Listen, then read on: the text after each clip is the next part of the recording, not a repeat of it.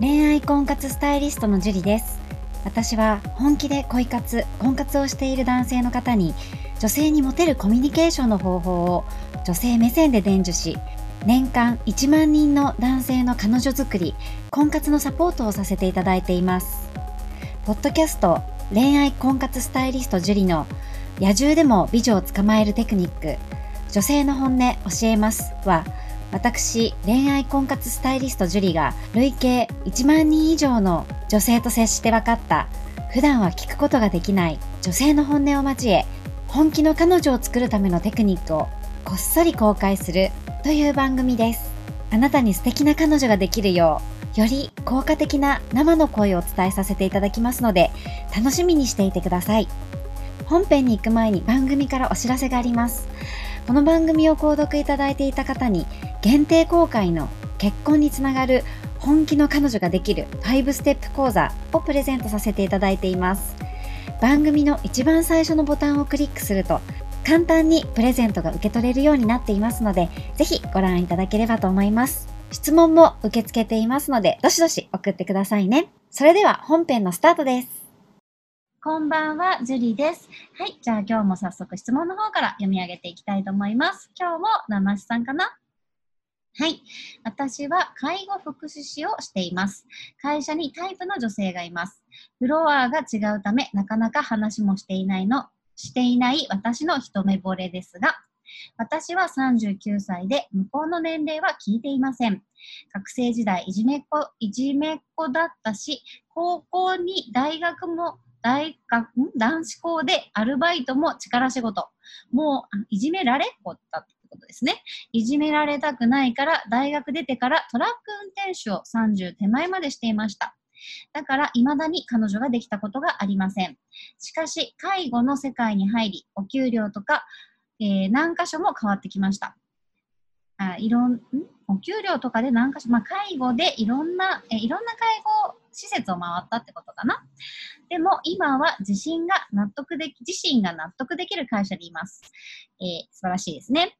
先輩やお給料も満足できるぐらいの。そこで気になる女性を見つけました。しかし、このコロナ禍、今、ご飯とか声をかけるべきではないと思っています。仕事柄。長くなってすいません。どうしたらよいのでしょうか見たら心の中で嬉しくなっている私がいます。という質問です。七しさん、ありがとうございます。えー、なんかね、一目惚れってすごくね、あったかい感じがして、素晴らしいですよね。で、年齢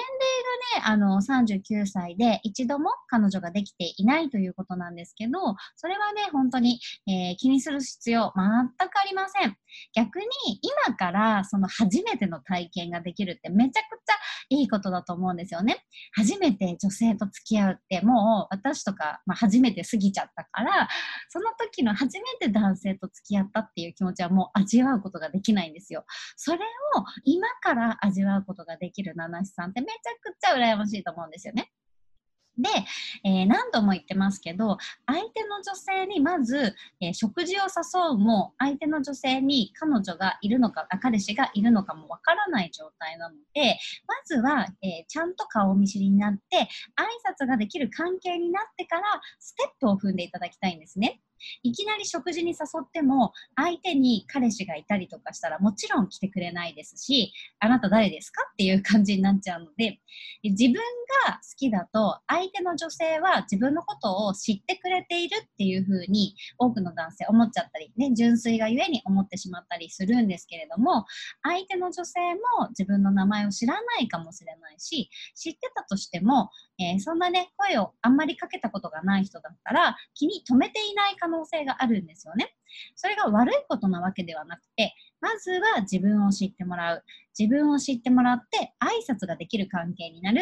挨拶ができる関係になったら雑談するようになる。雑談するようになったら、えー、まあ理由を聞いて LINE を聞く。で、LINE を聞いたら彼氏がいるか聞くっていう風に、ちゃんと一歩一歩ステップを踏んでいかないと、もうコロナとか関係なくうまくいかないので、まずはそのステップが大事かなと思います。えー、七さん、やることまだまだいっぱいあります。そのステップを楽しみながら、えー、やっていただければなと思いますので、楽しんでください。はい。では今日はここまでになります。ありがとうございました。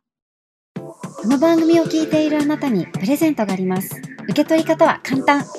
ネットで恋愛婚活スタイリスト樹と検索して、樹里のオフィシャルサイトにアクセスしてください。次にトップページの右側にある無料動画プレゼントをクリック。表示されたプレゼントフォームにメールアドレスを登録して送信するだけ。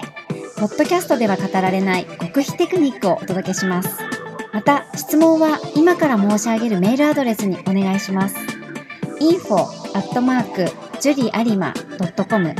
info.juriarima.com です。この質問の際には、懸命に、ポッドキャスト係と明記してください。